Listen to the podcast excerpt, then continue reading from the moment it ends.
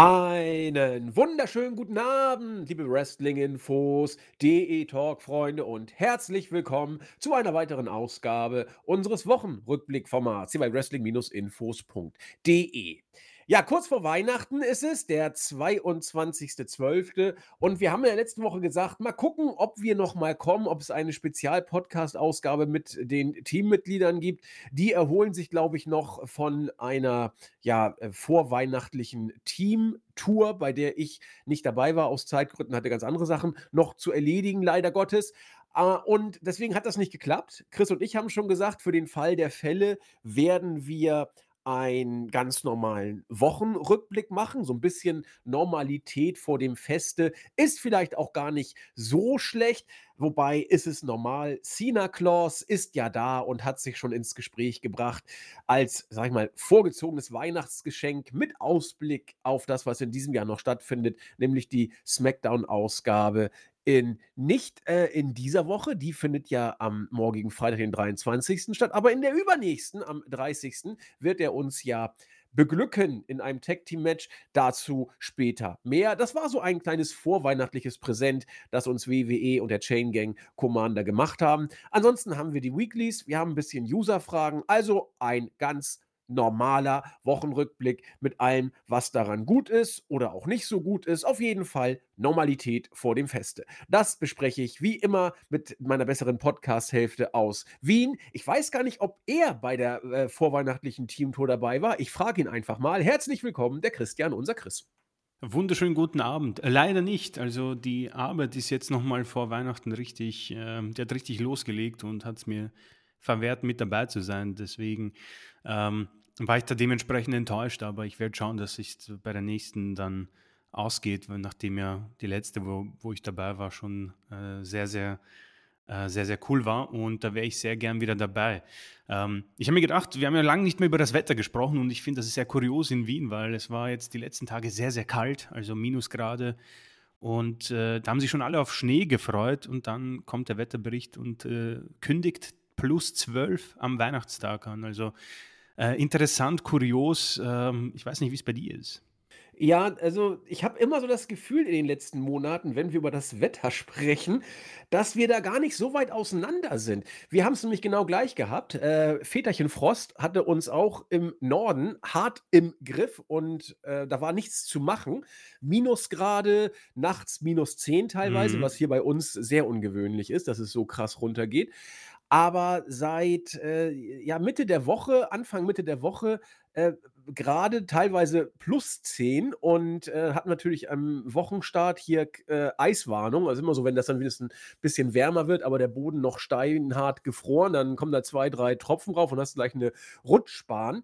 Also ist es bei uns auch so. Wir, wir haben hier Matschepatsch-Wetter derzeit, äh, 7, 8 Grad plus mhm. und äh, es werden wieder nicht weiße, sondern matschige Weihnachten. also wir, wir kennen es nicht anders, aber bei euch ist doch immer gerne Schnee sonst, oder? Also äh, weniger, muss man sagen, in der Stadt oh. äh, in den letzten Jahren. Also ich muss sagen, ich habe das schon jetzt lange nicht mehr weiße Weihnachten erlebt. Natürlich außerhalb von Wien in den Bergen ist, äh, ist es schon besser, aber auch ein, ein schwacher äh, Skiwinter bisher, was ich so auch von Freunden mitbekommen habe. Ähm, man muss auch sehr viel mit Kunstschnee, glaube ich, arbeiten. Also es ist ähm, äh, schon wärmer, äh, deutlich wärmer als die letzten Jahre. Aber äh, Wien, glaube ich, war schon früher dadurch bekannt, dass man in dieser Zeit doch sehr viel Schnee auf den Straßen hat. Aber es ist tatsächlich eher so dieses fiese, dunkle, äh, Matschwetter gepaart mit diesen Steinchen, die drauf geworfen werden, dass man da nicht äh, ausrutscht. Also ähm, kein schöner Anblick, aber ich meine, wenn man kennt mich, ich bin ja nicht so traurig, wenn es äh, Plusgrade hat. So muss, das muss ich ja zugeben. Ja, ich ich ja tatsächlich, ähm, auch. Aber doof ist immer dieses Matsche-Patsch-Wetter, wo es gar nicht wirklich Tag werden will und, äh, das haben wir hier gerade. Da Ja, ist so ja. 12:00 und denkst: „Oh, kannst du wieder ins Bett gehen eigentlich.“ Da ist nicht viel Es ist furchtbar, ja. Um 15:00, 15:30 kannst du schon sämtliche Lichter aufdrehen, weil du nichts mehr siehst.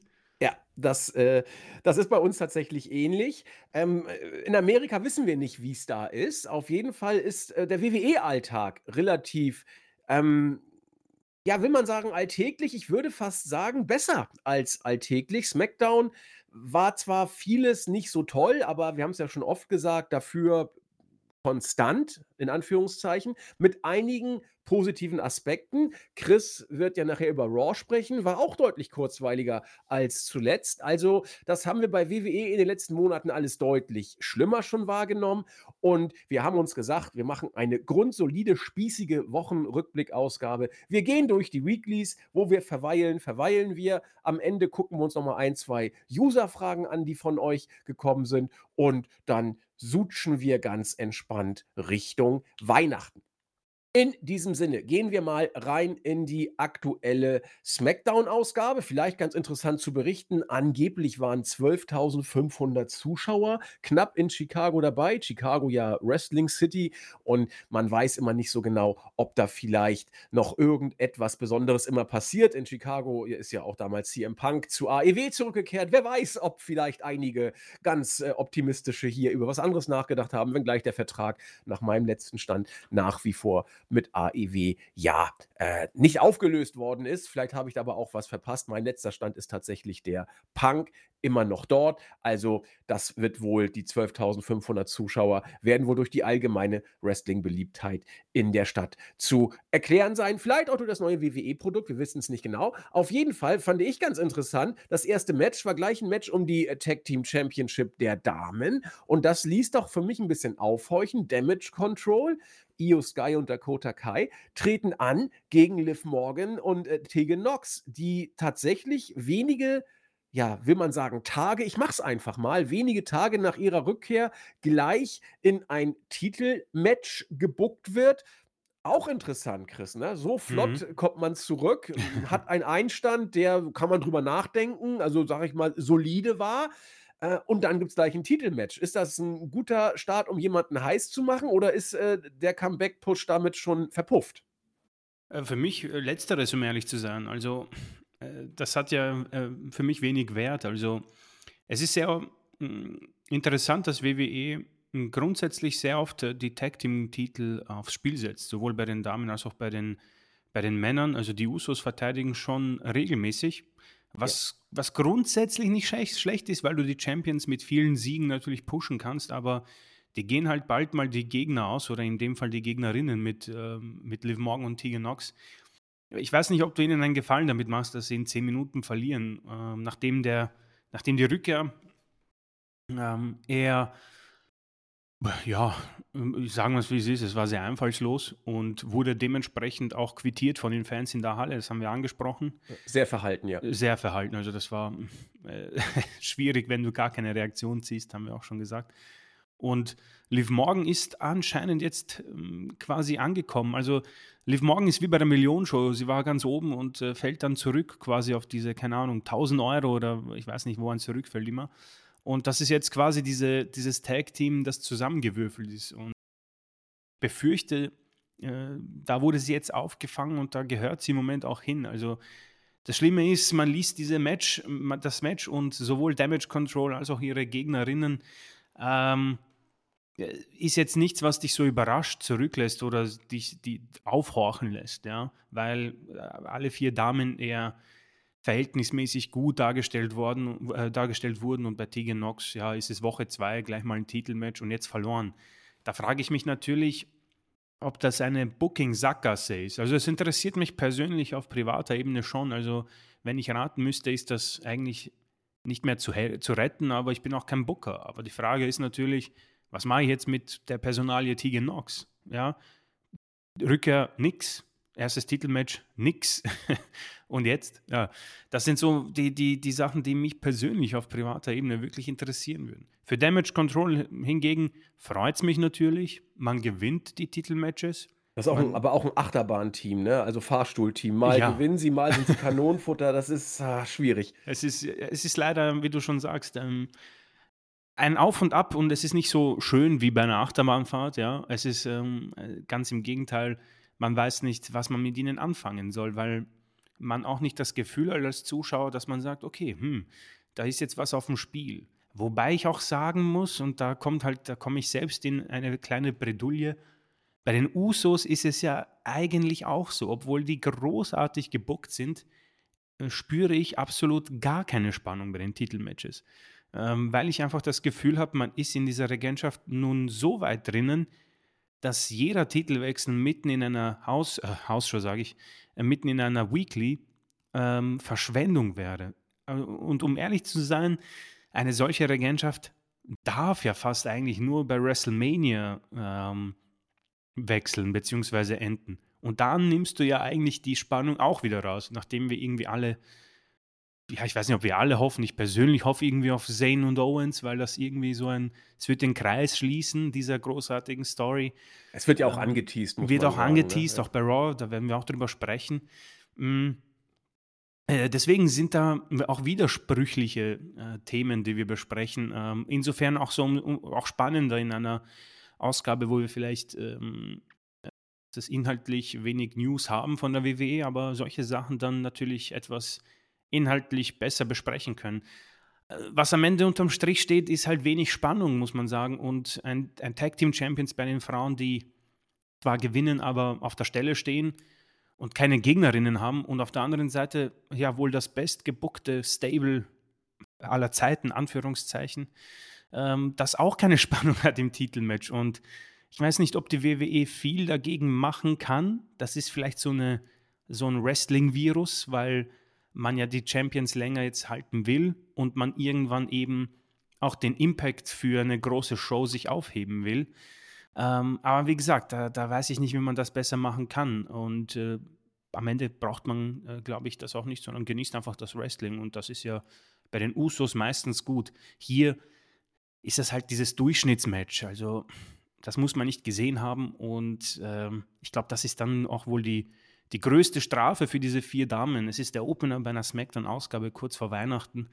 Ähm, was die Kontra oder was die Superstars selbst vielleicht drüber denken, wäre auch sehr spannend. Also, das ist halt so dieser, dieser typische 0815 Arbeitstag, wie es wahrscheinlich wir alle kennen. Und so wird es für die vier auch sein.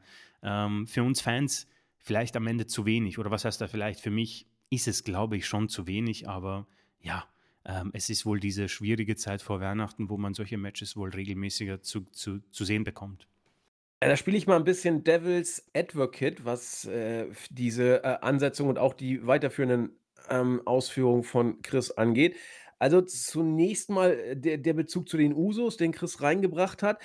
Da habe ich eine etwas positivere Sichtweise, zumindest bei den meisten Matches, denn, äh, da gebe ich Chris recht, natürlich, äh, weiß man, dass die Usos die Titel nicht verlieren, wenn sie in den Weeklies ein Titelmatch haben. Zumindest weiß man es ganz, ganz, ganz sicher, dass es nicht passiert. Äh, die Wahrscheinlichkeit ist extrem groß, dass es nicht passiert. Aber, und das finde ich eben interessant, sie sind eben Teil der Bloodline-Storyline und irgendwas, irgendeine Facette passiert da meistens. Sei es, dass äh, Sami Zayn irgendwie eine Nuance verändert oder ein Faktor ist. Sei es, dass da irgendwelche Spannungen angedeutet werden. Das heißt, Natürlich ist der sportliche äh, Aspekt ähm, in Bezug auf Spannung, wird ein Titelwechsel erfolgen oder nicht, äh, der ist extrem gering bis verschwindend gering. Aber äh, dennoch gucke ich mir diese Matches irgendwie immer mit einem gewissen Interesse an, weil ich weiß, äh, sie sind bei der Bloodline. Das sorgt schon mal für einen gewissen, bei mir zumindest für einen gewissen äh, Mehrwert in den Matches, weil da irgendwas ähm, von der dem Glanz von Reigns in Anführungszeichen auch auf die Usos logischerweise auch abfällt und weil ich eben auch glaube oder es für möglich halte, so ist es vielleicht besser, ich halte es für möglich, dass da irgendetwas in Sachen Storytelling passiert, ein kleines Detail mhm. vielleicht hinzugefügt wird und deswegen ist da so eine Art Grundinteresse, will ich es mal nennen, bei den Uso-Matches, die ich deswegen ticken positiver einschätze als, als Chris. Das andere, wo ich Chris völlig recht gebe, äh, habe ich ja auch in meiner Einleitung schon gesagt. Ähm, Chris sagt, es ist gut, wenn die Champions äh, Matches haben und Titel verteidigen. Unterstreiche ich absolut diese Aussage.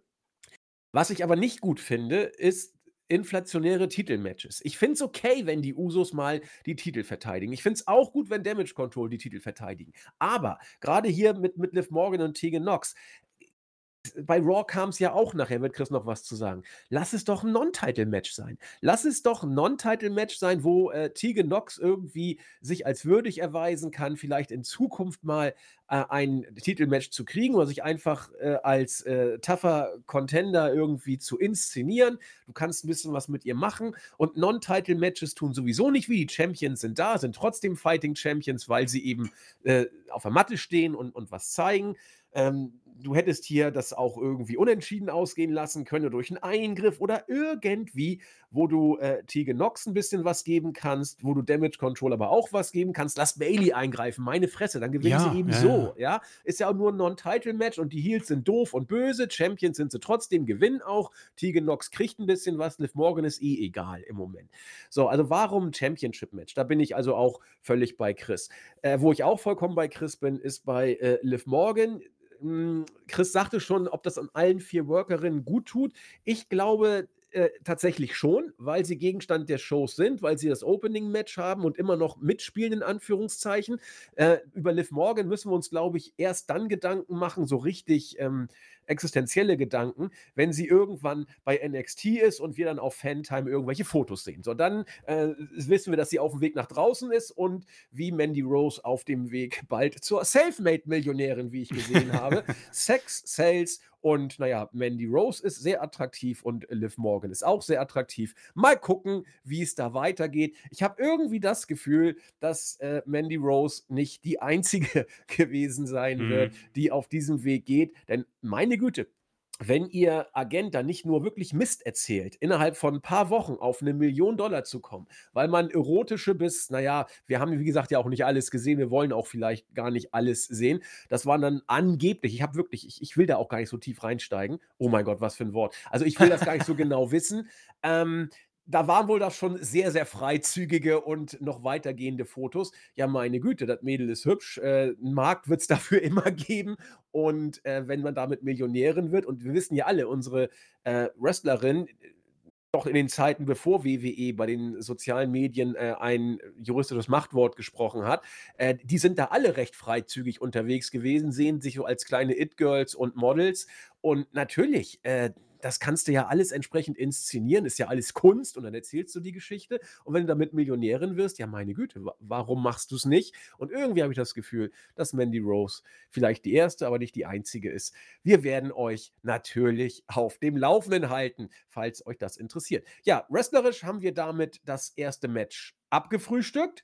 Und äh, wir gehen einfach mal weiter durch die Card. Chris, du weißt, wenn irgendwas ist, immer weggrätschen. Ne? Also, wenn du jetzt noch äh, dazu, zu dem, was ich gesagt hast, ergänzen, fortführen möchtest, sag gerne Bescheid. Mhm. Ähm, da wirst du ja nicht äh, unter den Tisch äh, gelabert von mir. Ja, wir wurden darauf hingewiesen, dass heute der Weltmeister Ricochet, nicht aus Argentinien, aber immerhin Weltmeister, antreten wird gegen Gunther äh, aus Österreich, gar nicht qualifiziert, aber immerhin Intercontinental Champion. Das Match fand statt.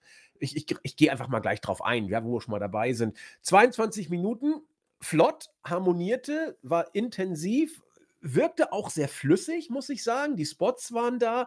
Das war gute Harmonie, gutes Match. War auch gut, dass Gunther das Ding äh, gewonnen hat, denke ich mal. Ricochet hat man ein bisschen was gegeben. Allerdings, das ist, glaube ich, seine Story bei WWE. Er kriegt immer ein bisschen was, ohne wirklich was zu kriegen. Am Ende steht er dann nachher doof da. Hier vielleicht doch ein bisschen mehr als ein ganz gutes, als ein gutes Match, das kann man durchaus sagen. Äh, am Ende wollte das Imperium dann Ricochet platt machen, aber Braun Strowman kam. Ich weiß nicht, was das hier wird. Ähm, für mich fast das konsequenteste ein neues Tag-Team, oder? Mhm. Ja, ich wollte, ich wollte es auch äh, so in der Art äh, quasi ansprechen. Äh, man hat da zwei Superstars, die als ähm, Einzelwrestler wohl nicht wirklich weiterkommen. Strowman hat wirklich da aufgehört, äh, da weitergemacht, wo er aufgehört hat. Und bei Ricochet hat es quasi nie aufgehört.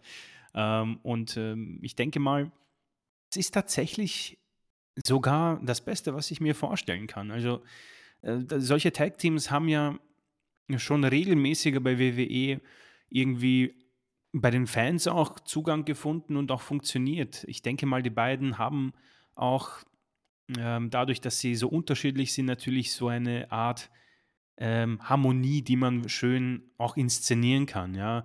Ricochet der Highflyer und Strowman der Big Guy, der dann quasi aufräumt, wenn der Hot Tag kommt.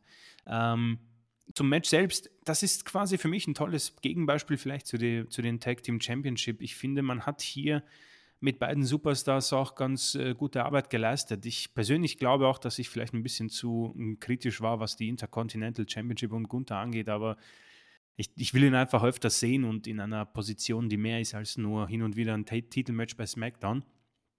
Aber man hat hier auch mit. ganz kurz, da gebe ich dir recht. Andererseits ist Gunther immer noch einer der besten IC-Champions im Booking der letzten Jahre. Ne? Das, das glaube ich, oh, können wir ihm Fall. geben. Ja. Also, was man die letzten Jahre gemacht hat. Also, für mich der letzte gute Intercontinental Champion war vielleicht sogar Seth Rollins damals. Äh, 2016, 14, ja. 15, sowas. Ähm, und mit Ricochet hat man, du hast gesagt, hat diese Weltmeisterschaft gewonnen. Wir haben sie, wir haben mehr drüber gelacht oder ein bisschen so gegrinst und das liegt halt daran, dass man in der äh, in den letzten Jahren einfach viel zu oft irgendeinen Blödsinn gebuckt hat. Ich meine, ich muss niemanden an Shane McMahons großen Sieg erinnern in Saudi-Arabien.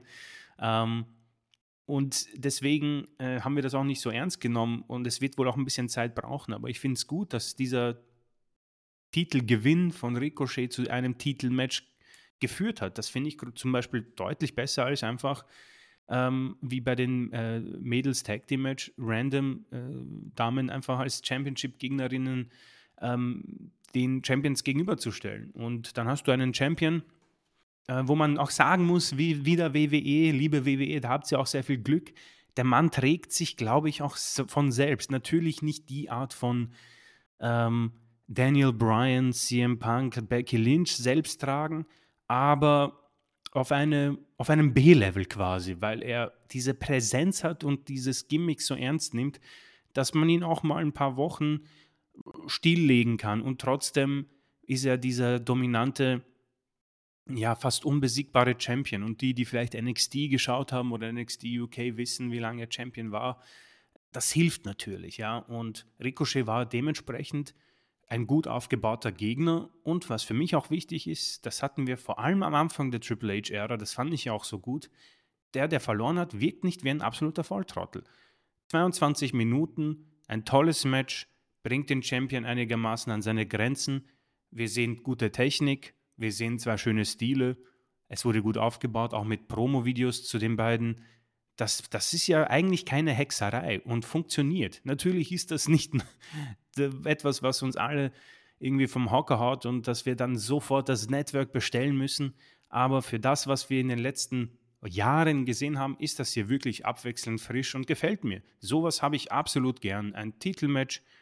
Wir sind auch verwöhnt mit gutem Wrestling. Dieses Match vor 20 Jahren bekommt wahrscheinlich seine 5 oder 6 Sterne von Melzer. Es ist 2022, deswegen geht es vielleicht ein bisschen unter, aber ich denke, wir äh, scheinen das wichtige Rampenlicht drauf, weil das hier war rundum eine feine Sache und man musste da nicht viel machen. Und das Beste daran, man hat auch etwas für die Zukunft. Man nimmt zwei ja, verlorene Superstars, vor allem Braun Strowman ist für mich sehr verloren. Ich persönlich brauche ihn gar nicht in der WWE, aber er ist da. Und wir haben auch darüber gesprochen, er ist natürlich ein Mann, der auffällt. Er ist dieser bigger than life. Er, das funktioniert wahrscheinlich auch bei den Kids, ja. Das vergesse ich meistens auch. Das wird funktionieren. Und dieses Tag-Team, ich sehe sie da auch in diesem äh, Vorschaubild bei YouTube. Ich denke, wenn man das richtig macht, vielleicht nicht RK Bro-Level, aber so ein gutes Team, das du aufbaust und gegen die Usos schickst, beim Rumble oder so, warum denn nicht? Wir haben so oder so keine, äh, keine Tag-Teams, die gut inszeniert sind. Und die beiden haben auch einigermaßen schon ein, ein Star-Appeal, dass man das auch als äh, namhafte Gegner für die Usos ähm, benutzen kann. Deswegen hier eine rundum saubere Sache. Ja, gehe geh ich mit. Vor allen Dingen der Follow-up. Das ist das, mhm. oder das Follow-up ist äh, hier besonders wichtig. Man hat es äh, solide aufgebaut mit einem mit Tournament. Ist sowieso immer ganz okay, wenn einem nicht viel einfällt, machen Tournament. Aber es soll eben dann auch kein Turnier um des Turnierwillens sein, sondern idealerweise sollte was kommen. Es kam hier was.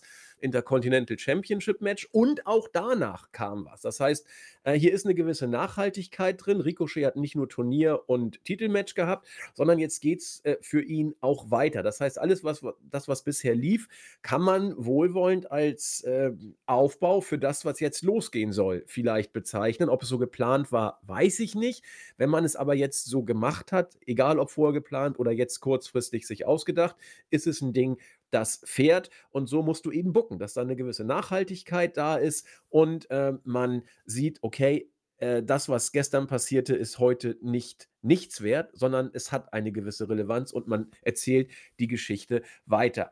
Ich ähm, bin auch gespannt, wie die beiden funktionieren. Äh, Chris hat schon gesagt, Strowman hing so ein bisschen zwischen Baum und Borke. Er ist nicht der Einzige. Hat unter der Woche oder in den letzten Tagen lesen können, dass man bei WWE, äh, so wird Hunter zitiert, äh, nicht so happy ist mit den Rückkehrern. Die haben Mhm. wohl, das klang so ein bisschen Vince-mäßig, nicht den Brass-Ring gegrabt. Ähm, da hat man wohl mehr äh, erwartet von einigen. Man muss dazu aber auch sagen, Das viele konnten auch nicht viel zeigen. ja, das finde Also ich sehr spannend. Also, da da würde ich gerne dazwischengrätschen. gerne. Ich weiß nicht, wie es dir geht, aber ich finde diese Aussage, sofern sie stimmt, unfassbar Ja, spannend. die ist geheuchelt. Und, Also, äh, äh, ich meine, das ist doch brutal bescheuert, oder? ja. Äh, Ja, ja, die ist, die ist geheuchelt. Du kannst nicht sagen, äh, wir sind nicht zufrieden, wenn du dusselige oder gar keine Storylines gibt. Ja, weil was soll, was soll Tegan Nox machen? Ich meine, natürlich, äh, wenn die Glück hat, dann bricht ihr irgendjemand die Nase und sie ist Becky Lynch 2.0. Aber äh, das passiert halt nicht. Das passiert alle äh, Weltenjahre mal. Und das ist, äh, das finde ich eine schon sehr schwierige Aussage.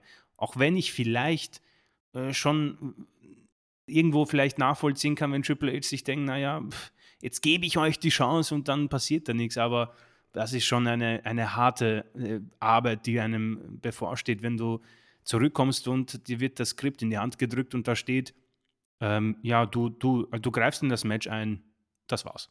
Dann, dann kann ich kann daraus auch nichts machen, weil WWE und Wrestling gibt es nicht seit, seit heute, sondern ewig lang. Man hat schon alles gesehen. Gib mir ein bisschen mehr. Warum, warum macht man nicht irgendwie, ähm, so wie bei äh, Xia Li, die hat ja zumindest irgendwie so ein Hoodie bekommen und von den Zuschauerrängen attackiert. Das bleibt zumindest ein bisschen in den Gedanken, aber äh, Tegan Nox und auch bei Raw gab es für mich eine ja etwas bessere Rückkehr, aber auch eher ähm, underwhelming, wie man sagen würde. Ja, wie gesagt, bin ich bei dir. Vor allen Dingen, äh, du kannst eigentlich fast alle Rückkehrer nehmen.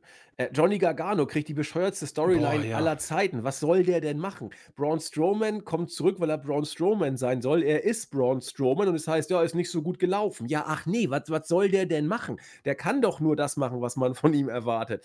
Ähm, wen willst du noch nehmen? Valhalla, ja, ein, zwei On-Air-Auftritte, war vorher farblos, ist jetzt farblos. Was willst du dir denn da vorwerfen, dass sie jetzt die neue Becky Lynch wird? Also, Mhm. ich verstehe auch nicht, was da teilweise die Erwartungshaltung äh, dann ist, wenn man sie so entsprechend bookt. Also da sind ja nicht viele Overachiever. Also Dexter Loomis hat aus seiner Rolle viel gemacht, weil es ihm eben liegt, die Art der Inszenierung. Das kann eben auch nicht jeder. Er kann es und die Frage ist ja auch, wie nachhaltig ist Dexter Loomis Booking? Ja. Also das muss man auch mal abwarten. Ich glaube, er könnte sich irgendwie in den Shows als so ein, so ein Running Gag halten. Das habe ich damals ja auch gesagt, diese Running Gag-Geschichte mit, mit Miss und Einschläfern und so passt schon. Aber das wird ihn auch nirgendwo hinführen. Da ist ja keine Entwicklung in, in, in dieser Art der Inszenierung drin. Da ist er ja so, so ein One-Trick-Pony auf diese Sache dann festgenagelt. Muss man eben auch sehen. Also, ich bin Und, und dabei, wir müssen Chris. ja auch, wir müssen ja auch sagen, Damage Control sind ja jetzt auch nicht, die schwimmen ja jetzt auch nicht im, mit, mit dem Brass Ring. und, nee, und die, die haben sogar gegen das Booking sich halbwegs noch äh, Ja. interessant gehalten. Also, äh, die, die verdienen sogar für mich das größte Lob mit eigentlich. eigentlich schon, ja, ja. Ganz, ganz strange. Ja, also man muss mal gucken. Strowman und, und Ricochet, das ist, ich würde so ähnlich in, sehen wie, wie New Day. Also die, die können sich selbst overbringen. Man muss jetzt gucken, ob es schwimmt. Vielleicht klappt's, vielleicht nicht. Da wird viel davon abhängen, vielleicht gar nicht mal so vom Booking. Es wird viel davon abhängen, wie sie interagieren und wie die Crowd sie aufnimmt.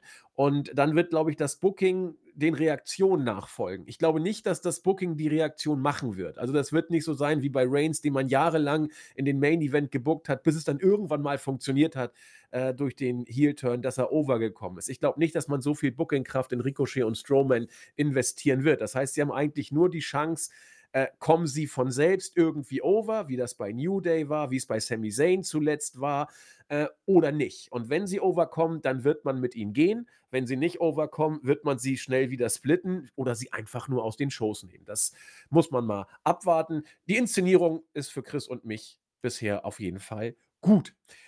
Für mich nach wie vor katastrophal schlecht ist alles, was um LA Knight und Bray Wyatt passiert. Das war äh, auch dieses Mal für mich nichts. Ich würde es gern nicht weiter ausführen wollen, weil ich mich nur wiederholen würde. Mhm. Ich weiß nicht, Chris, hast du Ergänzung oder Nee, neue nee. Ansätze? Wir können, äh, bei Raw gibt es ein bisschen Bray Wyatt, aber nichts, nichts großartig Spektakuläres. Ja, also wir warten immer noch darauf, dass der Knoten platzt. Also ich ehrlich gesagt nicht, aber ich will es äh, ja immer noch optimistisch sehen. Ähm, äh, aber äh, diese Woche ist er nicht geplatzt, soweit kann man sich aus dem Fenster lehnen. Ansonsten viel Bloodline roter Faden, wie so oft. Jimmy Uso denkt, äh, Jay Uso sagt, naja, vielleicht wird Sami Zayn ja bald ein vollwertiger Uso. Jimmy sagt, na, ich weiß es nicht. Geht in die K äh, Kabine des Tribal Chiefs, da ist alles wie immer. Der äh, Wise Man Paul Heyman sitzt wie immer auf seinem äh, ja, kleinen Stühlchen am Ende und hat die Titel äh, und wartet auf Anweisung von Roman Reigns und der Enforcer Solo Sikoa steht als Bodyguard daneben. Ja, Jimmy Uso sagt, ja, mal gucken, was immer auch passiert. Ich äh, liebe die Familie. Ja, vielen Dank für nichts. Dann sagt Roman Reigns nur Wiseman. Yes, my Tribal Chief. Ähm, äh, wie, heißt denn der nochmal? Ich habe den Namen gerade verdrängt. Ähm, Äh, S- Sammy- Pierce. Pierce, Pierce. Ja, Wiseman, yes, my Tribal Chief, Pierce. Und dann ruft er an und dann kommt Tribal Chief, äh, dann kommt Pierce auch in die Kabine und Heyman führt das Wort und sagt, pass auf, du kannst jetzt hier was richtig Tolles arrangieren. Du kannst das größte Match überhaupt abräumen. Roman Reigns und Sami Zayn gegen Kevin Owens und ein Partner seiner Wahl. Und wir machen das am 30.11. schlägt Paul Heyman äh, Roman Reigns vor. Die Halle, buh, buh, wir wollen das Match jetzt haben. Reigns sagt, ja, das klingt ganz gut. Alle mal besser als Chicago. also sehr, sehr cheap, aber wie gesagt, sehr, sehr nice. Ja, und Paul Pierce hat dann gesagt, okay, wir, wir machen das jetzt irgendwie klar. Ich äh, hüpfe über das, was sonst noch kam. Äh, viel war es tatsächlich auch äh, nicht mehr. Wir haben ein äh, Triple Threat Tag Team Match äh, erlebt. Random gegen Random gegen Random, sprich Hit Row gegen die Viking Raiders, gegen, naja, nicht ganz so random, Legado del Fantasma, auf die wir ja noch eine gewisse äh, Hoffnung setzen. Muss man hier nicht weiter viel drüber sagen, möchte ich zumindest nicht genau wie über die Tatsache, dass äh, Raquel Rodriguez von Ronda Rousey und Shayna Baszler attackiert wird. Okay, ja gut, also von mir aus mal gucken, was man uns da erzählen will. Ich habe so das Gefühl, dass Hitro und die Viking Raiders mittlerweile die Pausenclowns sind. Wenn man noch ein paar Minuten voll kriegen muss in der Show, packt man sie rein. Interessieren tut es gar keinen. Mal gucken, ob da irgendwann irgendwas Klick macht oder es einfach zu Ende geht. Highlight war natürlich das Endsegments, äh, Endsegment. Die Bloodline kommt raus und man hat ein bisschen was erzählt. Während Roman Reigns erzählt, kommt John Cena auf den Titantron, besser gesagt eine eingespielte Videobotschaft. Und ich, ich bringe es auf den Punkt. John Cena sagt, jawohl, ich bin am 30.11. dabei. Die Promo, sorry, also die war einfach gut. Die war richtig, richtig geil.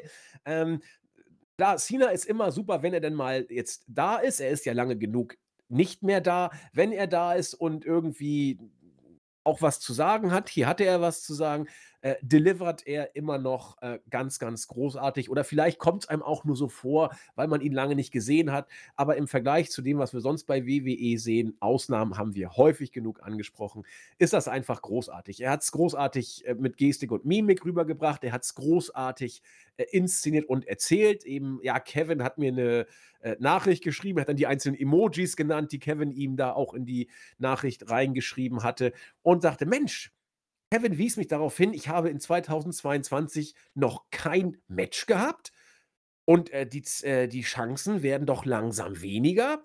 Naja, was soll ich euch sagen? Äh, Cena Claus sagt heute Bescheid. Am 30.11. mache ich das Match. Großer Jubel. Alle waren gehypt, ich auch. Also, es ist, glaube ich, sehr, sehr klug, dass äh, John Cena nochmal in 2022 ein Match macht. Es ist sehr, sehr klug, dieses Match als Tag-Team-Match zu machen. Und es ist unglaublich klug, Kevin Owens an die Seite zu stellen. Einmal mehr ist Kevin Owens der Faktor, der hier John Cena durch das Match führen wird. Es ist wiederum, glaube ich, ganz sicher kein Zufall. Wir haben auch damals Kevin Owens gegen Steve Austin gehabt. Wir haben damals Kevin Owens mit dem Frog Splash gegen Vince McMahon gehabt, als der über 70 war. Das sind keine Zufälle. Kevin Owens ist eine Bank für solche Sachen. Wir werden ähm, ein also ich bin sehr gespannt, ein interessantes Match sehen. Ich will einfach mal gucken, was kann Cena, wie viel wird man ihm überhaupt erlauben zu tun. Es wird nicht viel sein. Ein paar Five Moves of Doom, mehr wird es gar nicht sein dürfen, rein aus Versicherungsgründen. Und dann wird er im Ring gewesen sein. Wir werden einen kleinen Aufbau haben. Äh, es hat jetzt schon wunderbar geklappt. Ich glaube, seit Cena äh, zugesagt hat, ist die Show mittlerweile ausverkauft. Weit über 12.000 Karten. Vorher waren es irgendwie 4.500. Also Cena ist ein Draw. Sollte auch kein wundern bei dem, was er mittlerweile jenseits des Wrestlings für eine Karriere hat. Ähm, ich finde es einfach geil, weil es ein kleiner Baustein in der Bloodline-Storyline ist, ein weiterer. Ich finde es cool, weil zwischen den Jahren ein bisschen was passiert. John Cena war ja schon mal Storyline. Ähm, äh, Baustein in der Bloodline-Geschichte. Beim SummerSlam 2021 war er ja bereits ähm, gegen Roman Reigns. Nee, war, war gar nicht SummerSlam, oder? Oh ja, war das? Oder? Es war Doch, SummerSlam. war SummerSlam. Ja, Doch, ja, SummerSlam, klar, Logo. War SummerSlam 2021. Ähm, ich möchte es einfach sehen. Es ist Show. Das ist das, was WWE eben mal kann. Und ich finde es auch gut, dass man John Cena hier mehr oder weniger aus dem Hut zaubert, ihn nur zwei Wochen vor der Show ankündigt und dann bastelst du was draus und es wird die Geschichte weitererzählen. Also, wenn du Legenden zurückbringst, ich habe es immer gesagt, dann so. Es ist auch scheißegal, ob er gewinnt oder verliert. Ja, es ist wirklich Wumpe. Mhm. Du kannst aus beiden Sachen was erzählen. Und äh, von mir aus, lass Cena das Match irgendwie gewinnen mit, mit Owens. Mal gucken, was Zane für eine Rolle spielt. Denn wir haben es ja schon gesagt, Zane und Owens, Chris wird bei Raw noch drauf eingehen. Da passiert ja auch irgendwas. Es wird was angeteased oder auch nicht. Wir hoffen ja auf Mania, Usos gegen Owens und Zane. Also, äh, ich bin einfach gespannt, wie man diese Geschichte weitererzählt und es wird schon cool werden. Cena ist jetzt dabei und ich möchte es einfach sehen und bin sehr gespannt, wie Chris diese Inszenierung gefällt. Ja, ich habe, ähm, wir haben ja mal über Cena gesprochen, als er bei Raw eine Rückkehr hatte. Ich weiß nicht, ob das 20 oder 25 Jahre Cena war. Also ich glaube 20, aber unwichtig. Und das war schon man hat schon gesehen, warum er ein so großer Star ist, aber damals gab es halt nicht viel Storyline-bezogene Sachen. Er hat sich einfach nur bedankt quasi und da war schon ja ein bisschen Enttäuschung äh, von mir auch wahrzunehmen. Und hier hat er jetzt ein Tag-Team-Match und du hast, du hast alles schon richtig angesprochen. Also ich werde da nichts Neues finden. Ähm, Cena ist eine Koryphäe, muss man sagen. Es ist absurd, wie, wie groß dieser Mann schon an Star an Star Appeal hat und wie viel er da gewonnen hat in den letzten Jahren. Und da hat er, äh, haben wir, wenn wir schon über quasi Brassring Graben gesprochen haben, das ist ein Mann, der natürlich es gegrabt hat, aber es ist am Ende auch ein äh, Superstar, der Charisma, ja, der hat ein paar Kübel voll. Die, wenn er die verteilt, hat er noch immer genug und äh, er könnte das, das ganze Roster versorgen und natürlich seine Promo-Skills sind unglaublich. Also ich kann mir auch gut vorstellen, dass es ein One-Take war. Oh, oh, ich weiß gar nicht, ob es live war oder nicht, ist relativ egal, aber du hast, du hast es äh, wichtig gesagt, der Satz, ich habe Bock drauf. Ich will das sehen und ich bin niemand, der, ähm, also ich habe schon lange nicht mehr SmackDown live gesehen und ich weiß nicht, ob ich es da machen werde, aber allein, dass Cena in diesem Tag Team Match stehen wird mit einer Storyline, die so gut ähm, weitergeführt wurde, muss ich sagen, reizt es mich schon da vielleicht irgendwie mir den Wecker zu stellen, um das zu sehen. Und das ist schon äh, in meiner Welt eine große Sache und zeigt äh, für mich auch, was für ein äh, Reiz er hat. Du hast die Ticketverkäufe angesprochen und wir haben oftmals über diesen, dieses Thema gesprochen, WWE und ihre Stars. Ähm, sowas wie Cena haben sie nicht. Roman Reigns ist ähm, groß, aber ich bin mir nicht sicher, ob er diese Ticketverkäufe so ankurbelt wie ein John Cena. Ich bin mir sogar sicher, dass er das nicht tut. Aber ähm, die beiden im Ring zu haben mit ja, den Protagonisten Kevin Owens und Sami Zayn, das Schöne daran ist, es ist nicht random. Zayn passt hinein. Es ist nicht einfach nur, ja, der ist da und er macht nichts. Das ist wie, als würdest du jetzt Strowman an die Seite von Cena stellen oder Ricochet an die Seite von Cena und Strowman an die Seite von Reigns. Das kann ich mir früher bei WWE super gut vorstellen, hätte, hätte für mich irgendwie überhaupt nichts an Impact. Aber das hier macht einfach Sinn, weil Zane dabei ist, weil Owens dabei ist und die beiden in der Bloodline-Storyline involviert sind. Dann hast du ein Tag-Team-Match, wo ich sagen muss, Mann, ich habe echt Bock drauf. Und Cena war eine Minute zu sehen auf diesem Titantron und man hat schon die Aufmerksamkeit ähm, wieder auf den Bildschirm gelegt und das ist, das ist wirklich einzigartig und er ist ein Star, muss man sagen.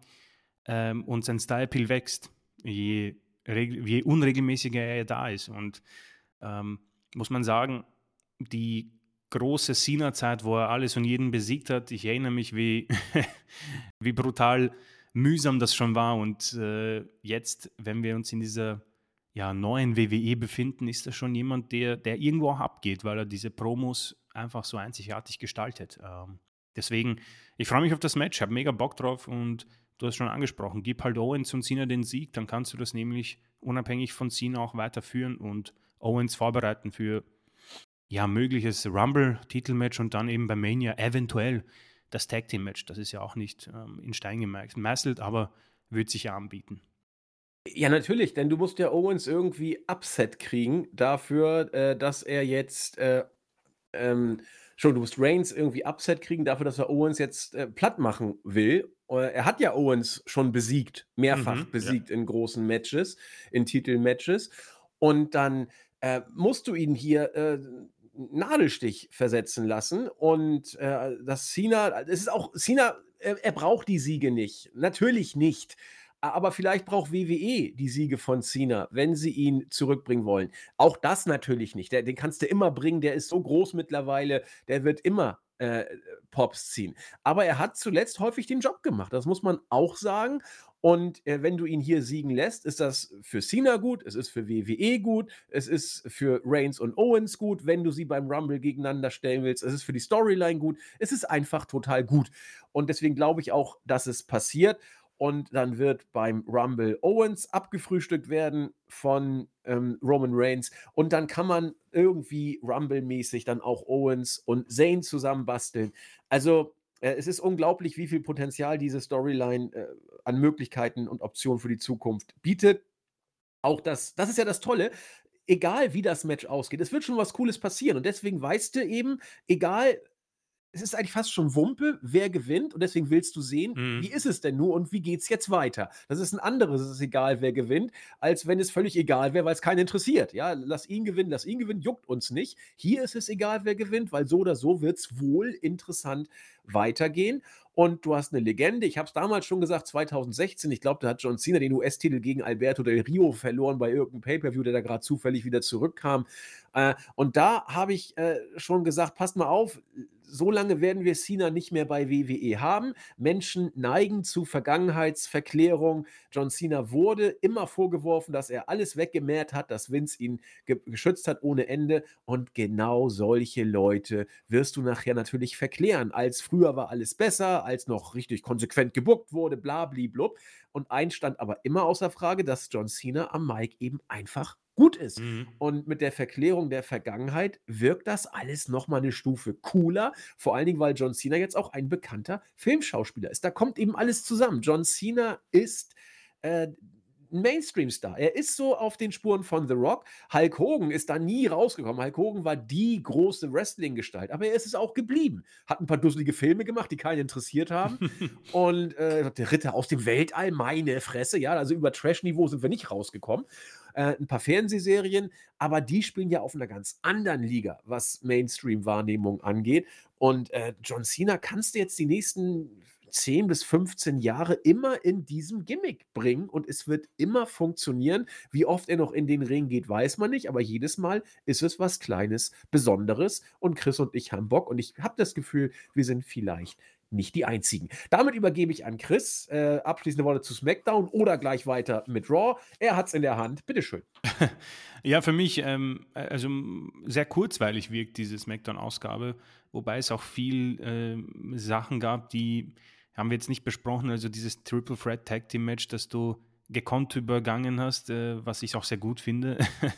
ähm, das sind so Sachen, die machen für mich die Show äh, äh, nicht besser, und, sondern so eher schlechter. Und das sind so Dinge, die wird die WWE nicht los. Und das macht das, das macht die ganzen Haufen an Rückkehrern noch ähm, ja, skurriler, um ehrlich zu sein. Aber grundsätzlich für mich eine solide Woche und äh, was man sagen muss, die Bloodline macht das, macht die Shows besser und so war es dann auch bei Monday Night Raw. Also äh, ihr könnt euch auf noch mehr Bloodline einstellen, denn das erste Bild bei der letzten Ausgabe von Raw vor Weihnachten startet mit Paul Heyman und er kündigt auch gleich den Tribal Chief an, Roman Reigns. Und da ist es mir wirklich klar geworden, dass wir doch einen großen Star noch haben, denn ich bin grundsätzlich äh, immer schon eingestellt, dass WWE die Ausgabe mit einer Promo anfängt und dann ist man ein bisschen noch müde, aber als ich Roman Reigns gesehen habe, war ich sofort interessiert zu sehen, okay, was passiert da? Ist ja grundsätzlich immer bei SmackDown. Ich habe Bock, ist ein Riesenstar. Was passiert? Und das hätte ich für nie und nimmer möglich gehalten, dass Reigns mich so interessiert. Und ähm, war natürlich für mich vom Vorteil, denn je mehr gute Sachen bei Raw, desto besser für mich. Und er hat gesagt, dass es ihm nicht, also es missfällt ihm, dass Kevin Owens da einen solchen Star wie John Cena an seiner Seite hat und ähm, er hat es satt, dass er damit durchkommt. Deswegen wird es für den Raw-Brand, wo ja Owens dazugehört, Konsequenzen haben für das ganze Raw-Roster. Und wir haben auch schon die ersten Opfer gesehen. Das war ähm, als erstes mal Mustafa Ali, der grundsätzlich von alles und jeden Backstage attackiert wird, der arme Mann. Aber wir haben schon einen kurzen einen Blick gesehen und das war wirklich, wie du schon erwähnt hast, der, die, der, der rote Faden äh, hat hier begonnen und er wird sich bis zum Main Event ziehen. Ähm, aber auf eine sehr gute Art und Weise. Das hat man, finde ich, nochmal ganz gescheit gemacht, nachdem wir ja auch eine, ja, vielleicht äh, komödienhafte Art, Ader von der Bloodline gesehen haben, das Ganze mit Sammy Uso. Und Zane bringt da generell auch diesen eher freundlichen Aspekt vielleicht in diese ja, Heal-Gruppierung. Aber hier haben sie nochmal gezeigt, ähm, wir können, wenn wir wollen, Bäse machen, aber wenn es ernst wird, sind wir eine Bedrohung für jeden und das fand ich sehr, sehr gut. Ähm, das erste Match, Street Profits gegen Judgment Day, ja, ist ein solider Opener. Nicht grundsätzlich viel Interessantes, aber man hat es genutzt, ähm, denn während des Matches wurden Andre Chase und Elias von der Bloodline attackiert, also die nächsten ähm, Opfer der Bloodline. Und man hat auch Akira Tozawa jetzt etwas mehr in Szene, in Szene gebracht, der Dominic Mysterio irgendwas ins Gesicht gespritzt, der war un unglücklich und ja, die, die Mami, die war auch unglücklich und hat dann Tozawa zu einem Match herausgefordert. Und ich muss sagen, wir haben ein Intergender-Match bekommen bei WWE. Ist auch wahrscheinlich lange her. Ich weiß nicht, Randy Orton, Alexa Bliss, ich weiß nicht, ob das ein Match war, aber ist auch ein interessanter Aspekt äh, im Jahr 2022. Es war ein Match mit äh, ein paar kleinen Abstimmungsschwierigkeiten, aber grundsätzlich Rhea Ripley gewinnt es und arbeitet weiter an ihrem ja, ähm, aufsteigenden Star, muss man sagen. Also, ähm, oder Stern. Die beiden, Damian Priest und Finn Balor, tun sich immer schwerer, muss man sagen, verlieren ihre Matches und werden überstrahlt von, ja, ich hätte es auch nicht gedacht, aber man muss es sagen, sie werden überstrahlt von Dominic Mysterio und Rhea Ripley. Bei letzterer weniger überraschend, haben wir aber auch nicht mehr für möglich gehalten. Ähm, letzte Woche angesprochen, mich freut's, und ich kann es kaum abwarten, dass Alexa Bliss von Bianca Belair besiegt wird und wir ja vielleicht sogar unseren WrestleMania Main Event bekommen. Weiß nicht, vielleicht bin ich da zu weit.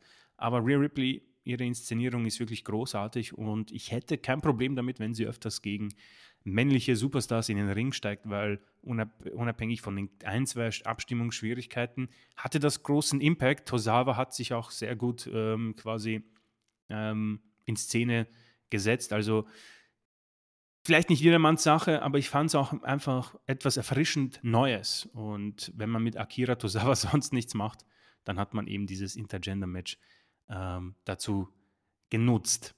Ich glaube auch, dass Tosawa mittlerweile, man fragt sich, warum der überhaupt noch da ist, aber ich, ich habe irgendwie das Gefühl, der Junge ist jetzt da, wird Geld bekommen und äh, wenn er was macht, glaube ich, holt er aus allem das Maximale raus. Ich weiß Mhm. ich weiß gar nicht, wie ich das sagen soll. Er sieht auch solche Sachen irgendwie als Chance, Rhea gut aussehen zu lassen und trotzdem zu zeigen, was er alles drauf hat. Der ist das ist 'n richtig guter Wrestler, ja, das darf man, Gott bewahre, nie vergessen.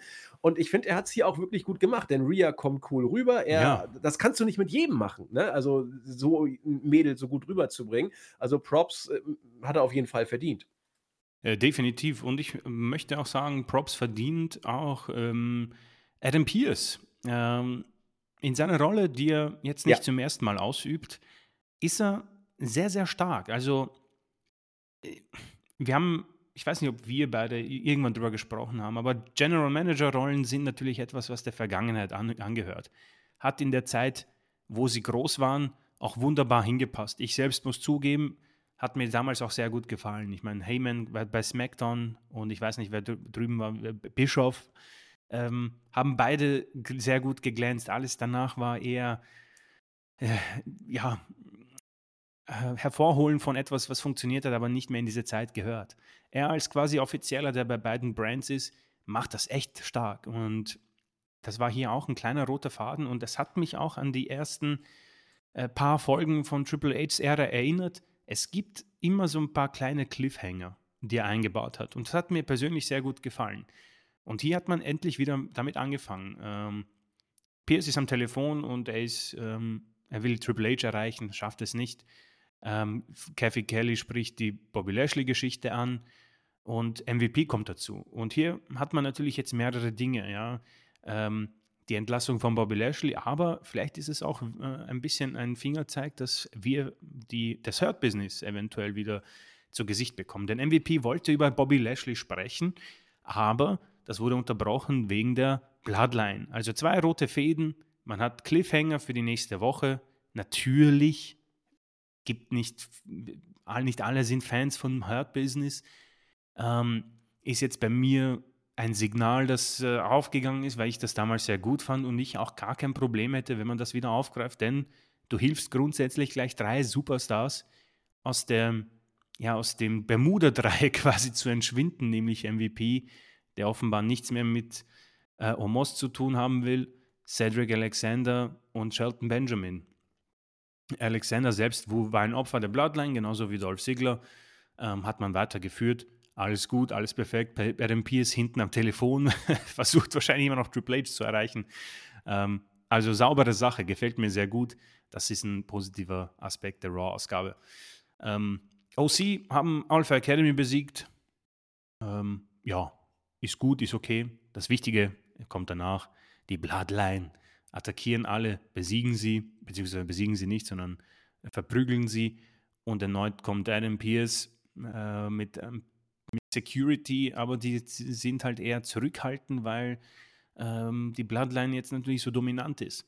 AJ Styles kommt auch heran und bekommt ein Match gegen Sami Zayn. Schöner Aufbau für ein Match, wo ich in dem Zeitpunkt mir gedacht habe, Mann, ich habe echt Bock drauf, weil Sami Zayn ist nicht mehr, und das ist auch sehr, sehr wichtig, er ist kein Clown.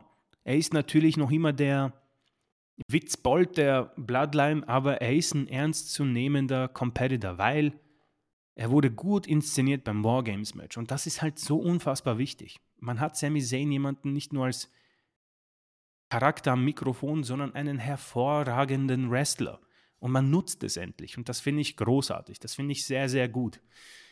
Ähm, du wirst dazwischen grätschen, nicht wahr? Also, wenn irgendwas sein sollte. Selbstverständlich. Also, Okay, wunderbar. Was man hier vielleicht noch ergänzen kann, ich habe mich gefragt, was soll denn der Schrott? Warum denn OC gegen Alpha Academy? Will doch keiner sehen. Die Alpha Academy ist noch voll gespritzt mit Milch. Die können eh nichts machen und OC sind die Witzfiguren der Woche. Warum kriegen die ein Match? Naja, das Einzige, was hier wichtig war, war das, was nach dem Match Genau. passierte.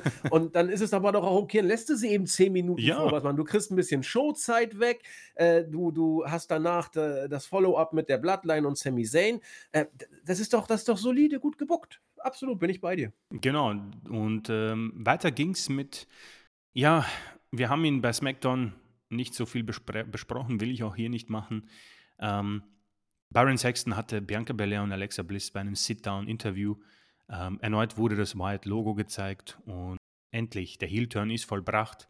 Alexa Bliss hat mit einem Blumentopf auf Bianca Belair eingeschlagen. Und ich habe sofort irgendwie gewusst, dass sie eine Übergangsgegnerin ist. Aus irgendeinem Grund hat mir dieses Segment sofort klar gemacht, dass man hier einfach nur ein bisschen Zeit ähm, überbrücken will, bis, weiß nicht, Becky Lynch zur Verfügung steht. Oder ja, aber, aber Gott sei Dank, Chris, ja, oder? Ja, ja, ja, ja. Also versteht mich nicht falsch. Ich habe irgendwo natürlich Alexa Bliss, ähm, ja, nicht, nicht Fan-Aspekte, aber sie hat für mich irgendwo auch ähm, eine sehr undankbare Rolle bekommen in der Thunderdome-Ära. Und ich, ich kann mir gut vorstellen, dass sie das Maximum herausgeholt hat, aber es war am Ende einfach nur noch ein absoluter Müll. Und man kann es nicht mehr retten. Ich finde es irgendwie sehr, sehr dumm, dass man das wieder aufgräbt, ja. Und sie knallt ihr diesen, diesen Topf über die Rübe und ich habe sofort gewusst, ja, passt. Äh, die beiden kriegen zwei Minuten bei einem Sit-Down-Interview. Der Heel-Turn wurde jetzt sofort gemacht. Das Match kriegen wir im Neujahr, das wird sie verlieren. Das war's. Gut so. Alexa weiß ich nicht, was man machen soll, um ehrlich zu sein. Ähm, äh, sie, muss, sie muss einfach ähm, schauen, dass sie vielleicht sogar komplett ein Gimmick Veränderung bekommt. Eine längere Pause vielleicht, aber. Nee, sie muss, sie muss auch wrestlerisch muss da was ja. kommen. Die muss trainieren. Da muss irgendwie, muss ein bisschen Neuerfindung, auch im Ring muss ein bisschen was kommen. Das ist mir zu sehr Schablone bei ihr. Schablone trifft sehr gut. Ich persönlich wollte auch gerade sagen, ich, ich, mir kommt es auch so vor, als hätte sie ihren Karrierezyklus schon durch. Ja, also der Peakpoint ist, ist vorbei, glaube ja, ich auch. Und es ist ähm, ja, äh, eine schwierige Position für sie, aus der sie wohl auch schwer herauskommen wird. Äh, Bel Air ist Bel Air. Ähm, haben wir lange und viel darüber gesprochen. Deswegen würde ich da auch weitergehen. Ja, schwimmt und passt erstmal. Ja, ja, also ich persönlich hoffe ja auf einen Titelwechsel, dann vielleicht auch zu Rhea Ripley. Also hätte ich nichts dagegen. Aber gut, das ist Zukunftsgerede. Ja, Winner Take All Ladder Match. The Miz gewann gegen Dexter Loomis ähm, nach einem Eingriff von Bronson Reed. Ähm, dieses Match ist auf dem, äh, äh, auf den ersten Blick vielleicht etwas, äh, worüber man nicht viel sprechen müsste. Muss man auch nicht, aber wir haben über die ganzen Rückkehrer gesprochen und die, das Gimmick von Dexter Loomis. Einerseits, das war ein ganz gutes und ordentliches Leitermatch. Man hat, man hat die üblichen Spots äh, gemacht, die man mit der Leiter macht. Ähm, Loomis hat einen großen Leg Drop äh, genommen durch den Tisch. Das wird wehtun. Der untere Rücken wird sich ziemlich sicher beschweren. Und man hat wieder einen Rückkehrer. Für mich etwas besser als ihn einfach so zurückzubringen, aber er hat eingegriffen zugunsten von Miss Vielleicht ist das jetzt quasi ein Team, also Miss nimmt ihn quasi unter seine Fittiche. Ist okay und wird wohl genau das sein, was man machen musste hier, weil ein Sieg von Dexter Loomis macht vielleicht oder macht für mich auch keinen Sinn mehr. Du hast es probiert, er hat Miss besiegt, hat gar nicht funktioniert, die Fans haben absolut und reagieren auch absolut gar nicht auf Loomis. Da muss ich sagen, auch wenn, die, wenn das Booking nicht so gut ist, ich bin doch überrascht, dass die Reaktionen nicht vorhanden sind. Und ich, schade ist es nicht, aber überraschend. Miss gewinnt und hat, hat jetzt Bronson Reed, aber irgendwas in mir will das Ganze nicht gut finden. Es ist nichts, auf was ich mich freue. Ich war auch nicht irgendwie überwältigt von Bronson Reed. Ähm, sein Problem ist auch ein bisschen, dass er nicht mehr durch seinen Körper, und ich hoffe, das verstehen die Leute nicht falsch, er fällt nicht mehr auf. Wir haben viele Big Guys erlebt. Otis ist ein gutes Beispiel und das wird der Weg von Bronson Reed sein. Und das ist für mich das große alltägliche WWE-Problem. Wohin mit diesen Leuten? Was, was, sollen wir mit, was sollen wir als Fans oder Zuseher mit den ganzen Charakteren anfangen? Ja? Damit habe ich grundsätzlich persönlich ein Dilemma. An sich ein gutes Match. Miss gewinnt, hat Heel gezogen. Johnny Gargano wurde wie ein dämlicher Trottel von Miss außerhalb attackiert, außer Gefecht gesetzt. Furchtbar. Johnny Gargano, wow. Das habe ich nicht erwartet. Das habe ich nicht erwartet. Ich persönlich habe geglaubt, das ist der Liebling von Triple H und er wird eher schneller als später vielleicht sogar in den Main Event kommen, das ist ein absoluter Genickbruch seiner Karriere und für mich auch schon erledigt. Und ja, damit bin ich, glaube ich, da ganz durch. Das Match an sich kann man sich sogar ansehen. Es gibt ja selten genug ein Leitermatch bei einer Weekly. Ähm, ich würde kurz ergänzen wollen. Und Bitte, zwar, ja, gerne. Ähm, du hast gesagt, Bronson Reed, diese Big Guy-Geschichte. Also, ähm, zumindest was die Körperlänge angeht, ist er mit 1,80 äh, nicht im Rennen, muss man ganz deutlich sagen. Und äh, deswegen muss er eben über seine, wie soll ich sagen, äh, Masse in Anführungszeichen kommen. So, ähm, ich, ich finde es interessant, du hast gesagt, Dexter Loomis äh, hat dich sehr überrascht, dass er diese Reaktion nicht zieht. Mich ein Stück auch, aber nicht komplett. Mhm. Denn Dexter Loomis funktioniert als dieser Gag-Charakter. Er wird nicht als Storyline-Charakter funktionieren. Das, das, das, ist ein, das ist schwierig, weil er einfach zu sehr reduziert ist durch die Art und Weise, wie man ihn inszeniert hat. Da, da müsste irgendwie mehr kommen und das sehe ich nicht. So, ähm, für mich ist eigentlich klar, durch diese ganze Geschichte et etwas, was mich immer wieder überrascht, nämlich das unglaublich hohe Standing von The Miz.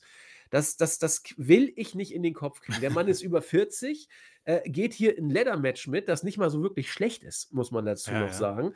Äh, er verdient groß, äh, obwohl er immer das Gleiche macht, macht er es äh, von, von den Facial Expressions und vom Mic Work eben richtig, richtig gut. Und er scheint außer Frage zu stehen. Jeglicher Kritik, du kannst ihn immer wieder bringen und es funktioniert.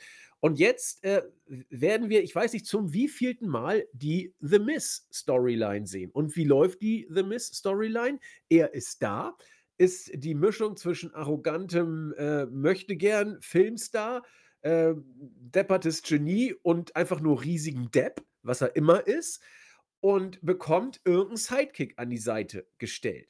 Ähm, ob das damals äh, äh, Champa war, ob es der äh, auch schon ewig nicht mehr da seiende, der ihn immer ähm, Damien Sando, der ihn immer hm, nachgemacht ja, hat. Äh, die, die Liste von Leuten, die The Miss als Sidekick an die Seite gestellt hat, die ihn für wenige Wochen dann mal kurz in der Publikumsgunst überflogen haben, nur um danach ins zweite, dritte Glied zurückzurücken oder sofort oder endgültig entlassen zu werden, die ist groß. Und Bronson Reed wird ein weiterer Baustein in dieser Kette sein. Das, das, ist, das ist für mich vollkommen klar. Jetzt hat The Miz die nächsten Wochen oder Monate wieder seine typische The Miz-Storyline. Äh, wir tauschen die äh, Protagonisten äh, Dexter Loomis und Johnny Gargano jetzt aus. Vielleicht bleibt Gargano wieder sogar ein bisschen noch mit drin. Was auch immer, aber Bronson Reed wird jetzt mit The Miz gemeinsame Sachen machen. Dann wird es da irgendeinen Turn geben. Bronson Reed wird zwei Wochen lang einen Run als Face bekommen. Vielleicht kommt dann äh, Champa wieder und gibt ein bisschen Gebettel mit The Miz. Das ist ja auch alles nicht so einfach, wie es da weitergeht. Äh, was auch immer, aber es wird The Miz-mäßig weitergehen und man muss den Kerl Props geben, dass der seine Show seit was ich wie vier Jahren immer wieder durchzieht und es immer wieder funktioniert. Er ist einer der bestbezahltesten äh, Worker, der bestbezahlten Worker überhaupt bei WWE, macht sein Ding und schwimmt damit immer wieder. Es ist einfach faszinierend. Ähm, ich muss ihn ein bisschen auch vergleichen mit, äh, du hast Kevin Owens angesprochen, den man immer für die ähm, ja. Legenden quasi holt. Miss ist der für WWE, der, der irgendwie einfach da ist und der Midcard-Magier, ja. Der Midcard-Magier, wow, da hast du den Titel der Folge. Midcard-Magician, das ist doch... Midcard-Magician, wow. Schreibe ich jetzt in, gleich in die Überschrift rein. Das ist mega cool. ähm, genau, dann äh, Sami Zayn äh, gewann gegen AJ Styles nach der Blue Thunder Bomb und ich weiß nicht, wie es euch geht, aber ähm, ich finde das sehr gut, dass endlich mal jemand nach der Blue Thunder Bomb nicht mehr auskickt. Ähm, sehr, sehr tolles Match. Kann ich empfehlen. Ich so geil. Die Blue Thunder Bomb, ja. die musst du stark machen, denn du kannst die Uhr nachstellen. Wenn Rollins sein, wie heißt das Ding, sein, sein, Falcon sein, Arrow. sein Falcon Arrow bringt, du weißt, es gibt einen Kickout. Ja. Was soll denn der Scheiß? Auch damals mit Cesaro, mit dem Sharpshooter. Ich war so geflasht, als endlich mal einer aufgegeben hat im Sharpshooter. Und jetzt nach der Blue Thunder Bomb, es ist so geil. Du mhm. musst Matches häufiger mit solchen Signatures entscheiden. Das, das, das, du, du kaufst doch die Nearfalls viel eher. Richtig geil. Das ist wirklich, also ich unterstreiche es auch hier nochmal, wie wichtig sowas ist für das Wrestling, vor allem bei WWE, die ja so geil drauf sind, dass man diesen Pre-Finisher also den Signature-Move und dann den Finisher. Also das ist etwas sehr Erfrischendes und sehr, sehr Wichtiges. Ähm, auch sehr wichtig, Solo Sikor kommt und hilft äh, Sami Zayn ähm, als Enforcer. Richtig stark. So Sikor wird für mich sehr, sehr gut dargestellt. Bin sehr, sehr happy damit. Ähm, ja, danach gab es ein Segment zwischen Seth Frickin Rollins und Fury. Ähm, das Match der beiden wird ebenfalls in zwei Wochen stattfinden um die United States Championship. Ähm, hier haben wir auch sehr viel dazu schon zu den Protagonisten gesagt, deswegen werde ich da nicht viel dazu sagen, außer dass das ganz gut war. Der Inhalt hat mir auch gefallen. Man hat ein bisschen Shield-Inhalt genommen. Man hat auch ähm, aus dem Fury hergenommen, der quasi ähm, die Zukunft ist und Seth Rollins die Vergangenheit.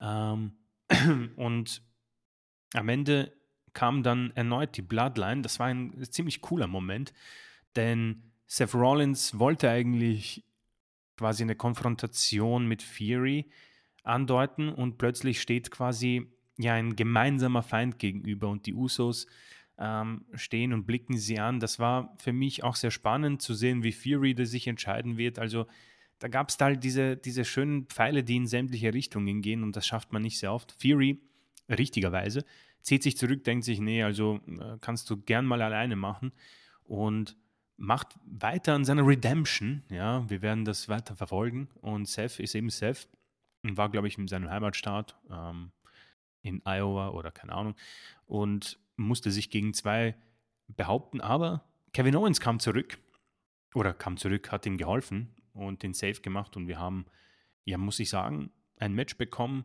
auf das ich auch sehr viel Bock habe. Usos gegen Kevin Owens und Seth Rollins.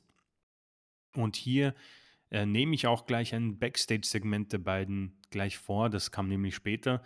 Ähm, Seth und Owens haben gesprochen und uh, Rollins war begeistert. So, ja, das ist ja, das, das ist ja cool, dass du mir hilfst, aber äh, wir waren ja so ein gutes Tag-Team. Wieso haben wir eigentlich ähm, aufgehört damit? Und Owens in seiner typischen Manier richtig gut. Ähm, ja, das liegt daran, dass du mir die Kevin Owens Show stehlen wolltest, damals in deiner Quest, WrestleMania doch noch bestreiten zu können. Und Seth hat so getan, als würde er sich nicht daran erinnern. Also, ich finde es gut, dass Kevin Owens der einzige Superstar im Roster ist, der sich an Sachen erinnert und sich nicht einfach für blöd verkaufen lässt, genauso wie bei Elias und Ezekiel und jetzt auch bei Seth Rollins. Also und ich finde es geil, dass man es aufgreift. Ja. Endlich greift man mal was auf. Das hätte man doch unter Vince nicht gemacht. Da hätte nee, man gesagt, oh, schön, Chance. dass wir da sind. Wir sind wieder vereint und es ist stärker als immer. Genau. Kotzwirk. und jetzt äh, ist Owens eben Owens. Das, das ist einfach gut. Hätte es unter Vince ist, nicht gegeben. Genau, das ist einfach wichtig. Das ist gut und ähm, hat, mir, hat, hat mich sehr gefreut. Ich hatte sehr Bock auf dieses Match. Ähm, hat am Ende aber zu wenig Zeit bekommen, aber dazu kommen wir noch, denn wir haben ein weiteres Money-Match quasi bekommen. Davor ähm, eine Promo, ich weiß nicht, ob es die bei YouTube gibt, ich glaube nicht, aber ähm, für, für, manche, die die extra Meile gehen wollen, kann man vielleicht bei der Zone zurückspulen oder wo auch immer. Ähm, Becky Lynch hat eine Promo, eine kurze gehalten Backstage und die war sehr, sehr gut. Äh, sie hat über ihre Vergangenheit mit Bailey gesprochen und die beide, die Karriere, die die beiden hinter sich haben. Und äh, das ist jetzt natürlich paraphrasieren, äh, aber Beck Lynch hat sowas gesagt wie, ja, ähm, du warst so gut und du warst einer der Besten und jetzt bist du so weit runtergefallen, dass du nicht mal den Anstand hast, mich komplett ähm, meiner Karriere zu kosten, sondern mich nur kurz zu verletzen, dass ich wieder zurückkommen kann, um dich ähm, quasi äh, mich an dir zu rächen. Und das war richtig cool. Also Becky Lynch hat eine Coolness an sich, ähm, gefällt mir. Also ein, ein großer Star der Frauendivision. Ähm, und am Ende gab es das Match Bailey gegen Becky Lynch und Bailey hat gewonnen. Hätte ich nicht gedacht. Äh, nach 14,5 Minuten natürlich mit ein bisschen Eingriffen. Warum jetzt? es, es, kommt ich, ich krieg's nicht hin. Ich, ich hab's gesehen und dachte, was wollt ihr mich denn verarschen? Diesen Sieg hat sie vor ein paar Wochen gebraucht. Ach, yep. Also, das ist natürlich die Geschichte, die, ähm, wo, wo wir uns dann wirklich mit diesem Podcast, mit WWE und mit euch, die zuhören, im Kreis drehen. Ähm, es ist absurd. Aber gut, sie gewinnt. Ähm, hier war es für mich natürlich schwierig, weil ich bin Fan von beiden. Becky hat im Moment für mich immer noch den Status, den sie sich erarbeitet von ihrem letzten Run. Es macht noch immer Spaß. Sie macht das richtig gut. Es gab eine Sequenz, ähm, weiß nicht, so eine, so eine 20-sekündige Sequenz. Ähm, das war ein richtig schöner Fluss vom Match. Also das Match generell kann ich wirklich sehr empfehlen. Toll, großartig. Äh, die beiden harmonieren toll. Und ich muss sagen, ich freue mich auch auf das Rückmatch, das wir ziemlich sicher bekommen werden. Ähm, und dann ja, das Backstage-Segment habe ich angesprochen. Und dann Main Event: Seth Freaking Rollins und Kevin Owens gewannen gegen die Undisputed WWE Tag Team Champions. Und hier ähm, finde ich sehr, sehr schön. Schließt sich auch unsere Podcast-Folge ein bisschen. Du hast angesprochen am Anfang, warum nicht ein Non-Title Tag Team Match? Ja. Das ist, das ist es, Leute. Das ist das Booking, das wir brauchen. Usos können auch mal verlieren. Und es macht es fürs nächste Mal natürlich spannend, wenn jetzt Owens und Rollins vielleicht ein Tag Team Titelmatch bekommen. Denn wir wissen, sie können gewinnen. Es ist spannend, es ist gut, es ist großartig gebuckt und am Ende kam eben noch Sami Zayn. Und das ist das, worüber wir wahrscheinlich auch immer sprechen, was, wenn wir Breaking Bad und Co. benutzen. Wir haben nicht vergessen, Kevin Owens und Sami Zayns Vergangenheit. Zayn kommt hinein, aber beide attackieren sich nicht. Beide lassen sich in Ruhe es gibt einen kleinen Grinser von Sammy, glaube ich, so was man erkennen kann. Denkt sich, ich krieg dich bei SmackDown. So hat man die Show gut abgerundet. So hat man schon für SmackDown in zwei Wochen ein bisschen Werbung gemacht. Rote Fäden, viel gutes Wrestling. Man hat viel vorangebracht. Wenig Müll, muss ich sagen. Eine tolle, rundum gut gebuckte Show, die mich an die Shows erinnert von Triple H, wo wir am Anfang gesagt haben, wow, ähm, es kann auch gut sein. Und wenn er diesen Weg weitermacht, bin ich sehr, sehr happy, weil die letzten Wochen war ich schon sehr enttäuscht. Das hier war eine für mich kurzweilige und tolle Raw-Ausgabe, muss ich so einfach jetzt mal sagen. Ja, da dreht man ja fast schon durch, dass man am Ende nicht nur die Storyline weiterführt, sondern sogar noch einen kleinen Cliffhanger hat zur, zur nächsten. Also viel mehr kannst du in der Weekly doch nicht machen, ja, muss man oder? ehrlich sagen. Also das ist, das ist so, so gut, diese Geschichte. Man deutet was Und das mit Owens und Zane, das ist ja nun auch schon seit, seit ein paar Wochen äh, in der Mache, diese Geschichte. Man hat es bei der Series angedeutet, beim Wargames-Match. Das war sogar ein prägender Bestandteil bei der Series und kurz vor der Series, dass Owens und Zane sich unterhalten haben. Bei der Series war es nachher auch das Ereignis im Match selbst. Und jetzt äh, greifst du es wieder auf. Das ist einfach geil. Das ist gutes Long-Term-Storytelling. Das ist ähm, wieder der nächste kleine Baustein und du hast den Cliffhanger. Boah, was wird wohl jetzt nächste Woche passieren? Gibt es da noch ein Titelmatch? Was macht Sami Zayn und Kevin Owens? Äh, mögen sie sich, mögen sie sich nicht? Was hat sich der Tribal Chief ausgedacht? Ja, boah, es ist ja so schwer eigentlich nicht.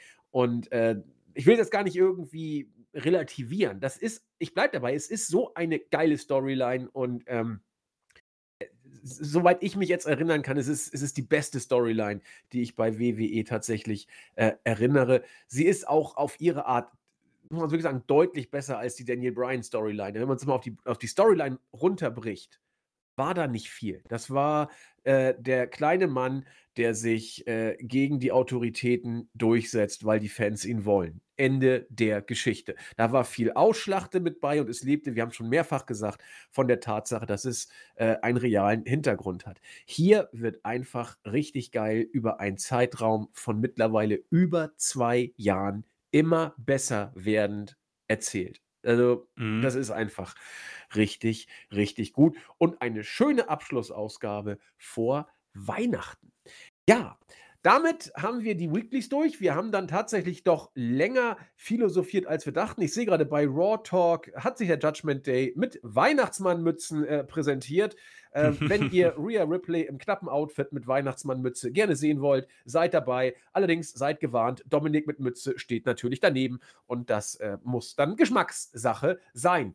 Gut, wir kommen zu den Grüßen. Wir hauen jetzt am Ende mal ein paar Weihnachtsgrüße raus. Ich fange an mit der Startseite, würde vorschlagen, äh, übergebe dann wieder an Chris, der äh, YouTube übernimmt. Mhm. Wir haben tatsächlich einige äh, Kommentare auch auf YouTube und am Ende nehme ich dann noch einmal kurz die Startseite und versuche, ja, liebe Weihnachtsgrüße an die Treuesten der Treuen rauszuhauen. Vorab Ganz herzlichen Dank an alle, die ihr uns in diesem Jahr gehört habt. Ich habe es ja schon gesagt, wir werden einen Jahresrückblick noch machen. Der wird, wenn alles glatt geht, wie gehabt, nächsten Donnerstag erscheinen. Und auch da, wenn alles glatt geht, wird der Seketech, der Julian dabei sein. Er hat schon angefragt. Äh, wir müssen eben wieder hoffen, dass es klappt. Aber so wie ich ihn verstanden habe, scheint es zu 99,9 Prozent fest zu sein, dass das funktioniert. Dann nochmal einen richtigen Jahresrückblick mit nochmal ganz herzlichen Grüßen. Aber jetzt erstmal vorweihnachtliche Grüße an alle äh, Damen, Herren, diverse äh, Tiere, Wellensittiche, Hamster, was auch immer uns hier zuhört oder zuhören muss. Wir äh, möchten uns ganz lieb bedanken und euch ganz, ganz lieb frohe Weihnachten wünschen. Damit äh, die namentlichen Grüße. Einmal Schnubbelbu, der sagte, er will gar nicht so viel über Funkeln reden, um am Ende sagte, dass er uns fröhliche, funkelnde Weihnachten wünscht. Also er hat es nicht durchgehalten. Und Gando sei gegrüßt, der gesagt hat: Mensch, irgendwie die Gerüchte um Vince McMahons Rückkehr, irgendwann mussten sie ja kommen. Dass sie so früh kommen würden, hätte er nicht gedacht. Das war schon die Startseite. Jetzt übergebe ich an Chris mit YouTube. Äh, ja, vielen Dank. Ähm, wir grüßen den FCZ-Fan81. Ähm, und der hat auch irgendwie eine Frage an uns, äh, ob wir glauben, dass Sami Zayn vielleicht äh, als neuer Head of the Table gepusht wird. Nein. Ähm, Glaube ich auch nicht. Das wäre das wär natürlich unfassbar. Das wird auch nicht das funktionieren und wird auch nicht passen. Aber man hat mit Zane was vor und wir haben ja schon gesagt, wenn der Weg von Zane äh, über WrestleMania mit Kevin Owens zur Tag Team Championship gehen sollte, dann wäre das schon ein richtig, richtig guter Weg. Mhm. Ähm, liebe Grüße aus der Schweiz, äh, liebe Grüße zurück. zurück. Ähm, äh, User Amon Vargis 3755 ähm, hat irgendwie so einen theoretischen Main Event bei WrestleMania im Kopf, ein Two Stages of Hell in a Cell Match. Das Match endet nach zwei Pinfalls oder Submissions. Roman Reigns gegen Cody Rhodes, gegen Kevin Owens, gegen Seth Rollins, gegen Sami Zayn, gegen To Be Announced. Also, das ist, ähm, das erinnert mich an dieses äh, Armageddon Hell in a Cell Match vor Ewigkeiten. Also, das ist natürlich ähm, auch eine interessante Art und Weise. Ich persönlich glaube nicht, dass man sowas bei WrestleMania bringen wird. Aber um ehrlich zu sein, wäre das schon was Cooles. Also warum nicht wie, mal wieder ein Armageddon Hell in a Cell Match, ähm, wo man dann Reigns natürlich leicht die Titel abnehmen kann. Ja. Äh, Sehe ich aber tatsächlich nicht. Also, ja, ich auch nicht. Man munkelt ja jetzt, dass Rocky den Rumble gewinnen soll. Also gucken wir mal, was ja, passiert. Also, äh, Sehe ich auch noch nicht übrigens. Ja, man wird wahrscheinlich irgendwie so Tag 1 Roman gegen Cody und Tag 2 Roman gegen The Rock oder umgekehrt, sowas in der Art. Ja, denke ich auch. Äh, Mr. Simon 8051, wie immer ein klasse Podcast. Vielen, vielen Dank. Ähm, vielen Dank für die tolle Unterhaltung im ganzen Jahr. Bin jede Woche am Start und höre euch beiden sehr gern beim Fachsimpeln zu. Macht weiter so, frohe Weihnachten und gutes Neues. Das Gleiche kann man so zurückgeben. Ähm, ja, den nächsten User übergehe ich ein bisschen. Ein bisschen ja, bitte. ähm, Alter war ja auf Stufe 5. Das ist ein weißer, privilegierter Mensch bestimmt. Das, also. das ziemlich sicher. Ich, ich frage mich irgendwie, was, ob man, ich habe nicht mal gewusst, dass man bei YouTube die Namen ändern kann, aber vielleicht hat er einen neuen Account. Ähm, ich bin mir nicht ganz sicher, wohin der Kommentar geht. Ich glaube, es geht um Vince McMahon. Das da darf man sich gern durchlesen, ist ein bisschen länger. Auf jeden Fall vielen, vielen Dank für den Kommentar. Ähm, auf Kriegsfuß mit Major Payne. Ähm, guten Tag zusammen. Man merkt, dass bei WWE das Jahresende ansteht. Dementsprechend sind auch die Weeklies. Allerdings muss ich sagen, ich habe das auch so erwartet. Ähm, war diese Woche richtig stark und hat viel Spaß gemacht. Ähm, er hat auch eine Frage an uns. Könntet ihr beides euch vorstellen, das Ganze hauptberuflich zu machen, wenn es dementsprechend finanziell so laufen würde? Also ich habe mit Andi oftmals darüber gesprochen. Ähm, ich, ich denke nicht, dass es funktionieren würde, weil wir den Spaß dran verlieren, weil mit Finanzen kommt etwas, ja, kommt die negative Seite dazu, dass man dann irgendwo auch ein bisschen einen Druck hat, um ja, euch auch entsprechend das Ganze dann zu liefern auf einem Niveau, dass das Geld ähm, wert macht. Also so ist es einfach so schön, wir kommen zusammen, haben mit euch eine schöne Zeit und philosophieren darüber, warum Tegan Nox nicht overkommt. Und ja, das wird dann eben, das bekommt ihr und das wird dann eben da kommt kein, kein Druck auf uns zu. Ich denke, so würde ich es für mich mal zusammenfassen. Ich weiß nicht, ich möchte nicht für dich reden, Andi. Äh, nee, das mache ich selbst, aber vielen Dank. Ich sehe es aber tatsächlich genau wie du, denn wenn man für etwas, was man tut, Geld bekommt oder Geld nimmt, dann ist da etwas Obligatorisches drin, sprich eine eine Schuld, eine Verbindlichkeit, eine Erwartung, die man erfüllen sollte, weil man ja etwas auch dafür nimmt. Und, ah, das ist der Zeitpunkt oder der Moment, wo es für mich schwierig wird. Äh, auch weil's, wie Chris schon sagte, einfach den Spaß nimmt. Wenn Chris und ich uns treffen, wir haben es mehrfach schon gesagt, machen wir das, äh, weil wir uns schätzen und weil es einfach Freude bringt. Wenn da Geld im Spiel ist, dann müssten wir gucken, was für eine Userschaft haben wir? Was wollen die gerne hören? Müssen wir denen mehr davon vielleicht geben? Müssen wir vielleicht unsere Userschaft erweitern? Wenn ja, wie? Welche wollen wir ansprechen? Wie wollen wir sie ansprechen? Welche Worte dürfen wir sagen? Welche dürfen wir nicht sagen? Äh, bla, bli, blub. Ja, in dem Moment wird es dann BWL-Gesülze, da wird es dann einfach äh, Mainstream verkaufen, Müll, da müssen wir über die richtige Intro-Musik Gedanken machen und oh, ich, ich, ich habe jetzt schon keinen Bock, über, über, über sowas überhaupt nachzudenken. Und äh, ich weiß nicht, ob Chris nachher darauf eingeht. Wir haben, glaube ich, diese Woche auch einen User wieder verloren, weil wir wohl äh, aus seiner Sicht zu kritisch mit dem WWE-Produkt sind. Ja, meine Güte, dann ist das leider so. Aber das ist eben so, weil uns das gerade so ähm, auffällt. Diese Woche war es zum Beispiel deutlich positiver wieder. Also, es ist ja nicht, dass wir irgendwie sagen: „So, heute sind wir mal so drauf, nächste Woche mal so“, sondern wir reden einfach das runter, wie wir die Shows wahrnehmen. Und da werde ich auch einen Teufel tun, wenn Leute sagen: „Seid doch mal positiver.“ Wenn wir die Shows nicht gut finden, dann werde ich auch nicht so tun, als ob ich sie gut finde. Und wenn ich sie, äh, richtig geil finde, werde ich sie auch nicht auf Krampf schlecht reden. Wozu denn, ja? Und wenn unsere Fanbase Fanbase, ich Entschuldigung, wenn unsere Userschaft, äh, WWE-kritisch ist und von uns nur WWE-Verrisse haben möchte, dann müsste ich immer WWE-Verrisse machen, auch wenn ich die Show vielleicht mal ganz gut finde. Äh, won't happen. Ja, das, das, das kommt einfach nicht. Und äh, wenn wir Leute dann verlieren, sind wir darüber sehr, sehr traurig. Äh, aber das ist dann vielleicht auch äh, richtig so, weil wer, wer hier nicht glücklich ist, wir können ja niemandem nach dem Mund reden. Und entweder man hört dann irgendwann wieder rein oder eben nicht. Und ja, es ist wie es ist. Und mit Geld wäre da eben das deutlich, deutlich verbindlicher und äh, das wird es nicht geben. Und deswegen freuen wir uns über jede Seele, die hier bei uns zuhört und ab und zu mal reinschaltet. Äh, sind traurig über jede Seele, die weggeht, aber äh, können dafür immerhin den Mist erzählen, der uns auf dem Herzen liegt. Ähm, ja, ich, ich denke, ich weiß, äh, welchen Kommentar du meinst. Äh, vorher noch äh, Andre Wilke 2207. Ähm, ho, ho, ho, In-Ring-Comeback von Vince bei AEW. Er braucht scheinbar die Kohle, um sich den Content von Mandy dauerhaft leisten zu können. Das wäre doch geil. Vince McMahon ist all elite. ja, manche munkeln Ace Uncle Howdy. Also, ja. Ohne Maske, ja. Okay, okay, verstehe. Ähm, User Jill Valentine X0 ähm, hat einen kleinen Rat für uns. Wir sollen eine Pause vom WW machen. Wir sind sehr negativ und ähm, versteht nicht, warum wir uns das noch antun. Ähm, ich habe mich lange in euren Meinungen wiedergefunden, aber im Moment denke ich, wir schauen verschiedene Shows, weil ich komplett anderer Meinung bin, was die Bewertung der Shows angeht. Und das ist auch vollkommen in Ordnung. Aber ich glaube nicht, dass wir eine Pause machen werden, weil sonst müssen wir auch vom Podcast eine Pause machen. Nee, das machen wir auch nicht. Und ähm, ich, ich, ich verstehe, wenn man auch nicht mit uns einer Meinung Absolut. ist. Ist, das ist, das ist völlig cool. Und ich verstehe auch, wenn man dann eine Pause nehmen möchte. Ich würde dann tatsächlich komisch, wenn gerade Melzer, wenn Melzer irgendwas erzählt, was ich überhaupt nicht so sehe, äh, würde ich erst recht weiterhören, weil dann habe ich doch einen Kontrapunkt, an den ich mich so ein bisschen reiben kann. Und man muss ja nicht immer einer Meinung sein. Er hat, glaube ich, gesagt, er wird jetzt erstmal eine Pause machen von uns. Das ist auch cool. Wir freuen uns, wenn er wiederkommt oder auch nicht. Das, das ist dann eben nicht zu ändern. Ähm, aber ich finde auch, man muss gar nicht immer einer Meinung sein. Und da haben wir uns mit Rigel schon oft gezofft, mit dem privilegierten CIS 5, Stufe 5 heizenden Kartoffelmenschen. Ähm, das ist auch cool, gebt uns ruhig Zunder. Wir geben dann Zunder zurück und am Ende sind wir alle Freunde. Und wenn eine Pause will, nimmt sie sich. Wer uns total scheiße findet, sowieso.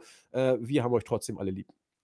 Ja, nee, also ich bin, ich bin auch, ich finde es ja sehr, sehr wichtig, dass wir verschiedene Meinungen sind, weil ich persönlich, äh, das kann ja auch nicht funktionieren, dass wir äh, immer einer Meinung sind. Ähm, ich glaube, bei uns beiden ist es zwar regelmäßiger der Fall, aber äh, zum Beispiel habe ich bei Bray Wyatt ähm, deutlich positivere Sachen empfunden bei Extreme Rules als du. Dass wir ja. jetzt einer Meinung sind, ist die Konsequenz der WWE, dass sie, dass sie nichts machen, was den Kollegen angeht. Aber um Gottes Willen, ähm, ich finde Kommentare wie solche ähm, überhaupt nicht schlimm und es interessiert mich ja. Mich interessiert das ja sehr, wenn Leute äh, die Shows von letzter Woche ähm, gut fanden, weil dann reflektiere ich ja selbst auch nochmal und äh, genau. verstehe, will das natürlich auch ähm, nachvollziehen können und das kann ich. Ähm, ich fand sie nicht gut. Diese Woche war, wie gesagt, ich habe das live geschaut, habe mir schon Gedanken über den Weekly gemacht und dachte mir, Mann, das war echt kurzweilig. Und ich hatte Bock auf Lynch gegen Bailey, ich hatte mega Bock auf Usos gegen Rollins und Owens, leider ein bisschen zu kurz, aber alles in allem einfach eine tolle Storyline, die auch bei Raw, Gott sei Dank, für mich weitergeführt wird. Deswegen top, top, top. Und wie gesagt, ich freu, wir freuen uns immer über Kommentare, zwingen euch nicht, weil dieses Anbieternde, das, das, das mag ich persönlich nicht. Nein. Aber das war YouTube auf jeden Fall. ja, perfekt. Sie, genau. Dann kommen von mir noch die Weihnachtsgrüße an unsere treuen Seelen aus dem Board. Der Günther M., den ich leider falsch zitiert habe. Er sieht es mir nach und äh, zitiert seinerseits den äh, guten Goethe. Lieber falsch zitiert als nicht zitiert. Da habe ich nichts hinzuzufügen. Ferner grüßen wir die treue Seele Neddard äh, und möchte unsere Expertenmeinung hören. Streichen wir mal Experte, aber unsere Meinung kann er haben. Tony Khan verzichtet auf die Option, eine Vertragsverlängerung bei William Regal zu ziehen. Fast zeitgleich verzichtet WWE darauf, Sascha Banks unter Vertrag zu nehmen. Direkt nachdem bekannt wird, dass William Regal zurück zu WWE geht, wird bekannt, dass Sascha Banks wohl bei New Japan auftreten wird. Ja, und finde ich mega geil. Mhm. Und äh, Saraya bekommt ein großes äh, Match mit Mystery Partnerin. Glaubt ihr, dass hier eine Absprache zwischen AEW und WWE vorhanden ist? äh, dass AEW zugesagt hat, Regals Vertrag nicht zu verlängern, wenn WWE Sascha Banks freigibt. Ähm, Nee, glaube ich nicht. Ich glaube, dass das hier Koinzidenzen sind, die unabhängig voneinander sind. Ausschließen kann man natürlich nichts, ja, aber es ist ja jetzt äh, mein Gefühl, was ich, was ich denke. Ähm, nee, also äh, ich denke schon, dass Hunter mit Sascha Banks gesprochen hat. Safe. Und äh, da wird man auch ausgelotet haben, was noch geht und was nicht geht. Aber ich glaube, dass Regals ähm, Verhalten äh, unabhängig von Sascha Banks ist und dass da entsprechend keine Absprachen sind. Ob diese Mystery-Partnerin von Soraya jetzt Sascha Banks ist, weiß ich nicht. Ich könnte es mir allerdings auch gut vorstellen, dass dem so sei. Äh, das wäre auf jeden Fall was, was Impact hat, ein Stück weit zumindest Impact hat. Und ansonsten bin ich einfach nur heiß auf Sascha Banks bei New Japan und freue mich mal oh ja. äh, auf den Januar. Wrestle Kingdom, äh, das wird schon cool. Also, wie gesagt, ich glaube, nö, keine Absprache zwischen AEW und WWE hinter den Kulissen. Wie sieht's Chris? Ähm, auch, ich, ich, wie gesagt, zu 100% kann ich es nicht äh, sagen, aber äh, ich bin mir schon sehr sicher, dass da keine Absprache zwischen WWE und AEW stattgefunden hat. Ich denke, es ist einfach erklärt, William Regal wollte WWE, glaube ich, nie verlassen und hat dann einfach den Zug von AEW genommen. Und jetzt ist die WWE-Tür offen und ich denke, äh, da war auch die Rolle, die er bekommt, ist, glaube ich, sehr, sehr groß. Und es ist wohl vielleicht ein Stück weit auch Heimweh gewesen, ein Mann, der so oft dort war oder so lange. Und äh, ich denke, Kahn hat ihm den Gefallen getan. Die, ich, das, das, das Gute, glaube ich, bei Kahn und bei AEW ist, dass man dort relativ schnell mit einem Gespräch wohl ähm, zu einem gemeinsamen Nenner findet, wo CM Punk jetzt mal unabhängig genommen oder ausgenommen oder in Klammer gesetzt. Sascha Banks ist der WWE wahrscheinlich zu teuer, was ich überhaupt nicht verstehen kann. Falls das stimmt, weiß ich nicht. Ich glaube einfach, dass WWE sie nicht in den Charlotte Flair, Becky Lynch Gebieten sieht. Verstehen darf es, wer es kann. Ich verstehe es nicht. Aber ich muss ehrlich zugestehen, nachdem ich ein bisschen meine Liebe zu New Japan äh, und Wrestle Kingdom verloren habe, wenn sie dort auftritt, ja, bin ich fix dabei. Habe ich mega Bock drauf. Ja. Also Sasha Banks ähm, als WWE und ja, irgendwo ähm, Raw-Gucker, der ich sein muss, habe ich natürlich sehr viel Bock, dass Sasha Banks zurückkehrt und ähm, nochmal angreift. Aber ich verstehe natürlich auch, dass sie ihren Wert kennt und ihr Wert ist sehr groß. Ihr Name ist immens und wer für AEW, hui, das wäre ein Big Deal, Leute. Das wäre ein richtiger Big Deal für AEW und ein, ja, für mich ein bisschen ein Beinbruch für WWE, aber offenbar sieht man nicht das, was viele von uns in ihr sehen, nämlich einen ja. Riesenstar. Selber schuld, würde ich auch sagen, tatsächlich. Absolut, absolut. Ähm, und das, was da, äh, an Gezicke vorgefallen ist, sorry, also das da ist Gras drüber gewachsen, da kann man professionell drüber reden. Klar, Sascha Banks, äh, macht, was sie, äh, denkt und sagt, was sie denkt. Ähm, das ist eine andere Geschichte, aber da hätte man eine Lösung finden können. Das war nicht das war jetzt kein CM Punk-Eklat. Also, das das glaube ich äh, da liegen dann noch Welten zwischen. Ja, sie kennt ihren Wert. New Japan wird sehr viel Geld in die Hand nehmen für Sascha Banks, nach allem, was man da gelesen hat. Und ich finde es auch, äh, ist ein Statement, das sie setzt. Denn wenn du als jemand, der einen Marktwert hat, den auch kennt, wenn du vor diesem Hintergrund äh, nach Japan gehst, dann äh, setzt du das Zeichen, dass du es wissen willst. Mhm. Und das äh, alleine schon finde ich sehr interessant. Und da wird man mal sehen, was uns da erwartet. Schließlich äh, Grüße an Paterico, unsere treue Seele, die sich auch schon sehr herzlich für die vielen Stunden mit dem Podcast bedankt hat. Und Captain Charisma, der äh, auch nicht glaubt, dass Vince zurückkommt. Schließlich noch, äh, hat sich jetzt ein bisschen länger nicht gemeldet, ihm geht es wohl nicht so gut, wünsche ihm herzliche Grüße und gute Besserung der DJ S-Play, der uns ja schon mit Bier und allen leckeren Sachen schon äh, verköstigt hat. Und das waren die, die sich im, äh, in der Startseite, oder äh, Startseite, im Board bei uns gemeldet haben. Äh, wen wir vergessen haben oder wer jetzt nicht die letzte Woche geschrieben hat, bitte nicht nachsehen oder uns nicht äh, krumm nehmen. Schreibt gerne dann möglichst viel jetzt dieses Mal rein. Dann werden es zwar keine Weihnachtsgrüße, aber immerhin Neujahrsgrüße. Und äh, die könnt ihr dann entsprechend abstauben, wenn wir nächste Woche unseren Neujahrsrückblick machen. Chris und ich hatten zu Beginn dieser Show so ein paar Bedenken, ob wir überhaupt die Stunde schaffen. Jetzt haben wir, wie erwartet, 90 Minuten dann doch gesprengt. Ähm, hat aber, finde ich, sehr gut funktioniert. Es waren zwar nur Weeklies, aber wie so oft kann man in den Weeklies viele Details äh, nehmen, um Grundsatzdiskussionen äh, loszutreten. Und das war tatsächlich eine ganze Menge und nicht immer das Übliche, finde ich zumindest. In dem Sinne sind wir sehr zufrieden, dass wir es irgendwie hingekriegt haben. Wir hoffen, wir haben euch nicht komplett gelangweilt. Die Abschlussworte kriegt wie immer der Chris. Die Weihnachtsabschlussworte. Ja, vielen, vielen Dank. Also ich werde das natürlich auch äh, dementsprechend äh, so äh, euch hinwerfen. Äh, frohe Weihnachten für die, die es feiern. Ähm, ich hoffe, es wird ein schönes Fest, gutes Essen, schöne Bescherung ähm, und einfach das Zusammenkommen von euren Lieblingen. Ähm, und auch ein bisschen schon ein kleines Dankeschön für dieses Jahr wieder. Es ist unglaublich schnell vergangen. Also es ist absurd, wie schnell die Zeit vergeht, aber mit euch vergeht die Zeit natürlich sehr, sehr schnell, weil es so Spaß macht.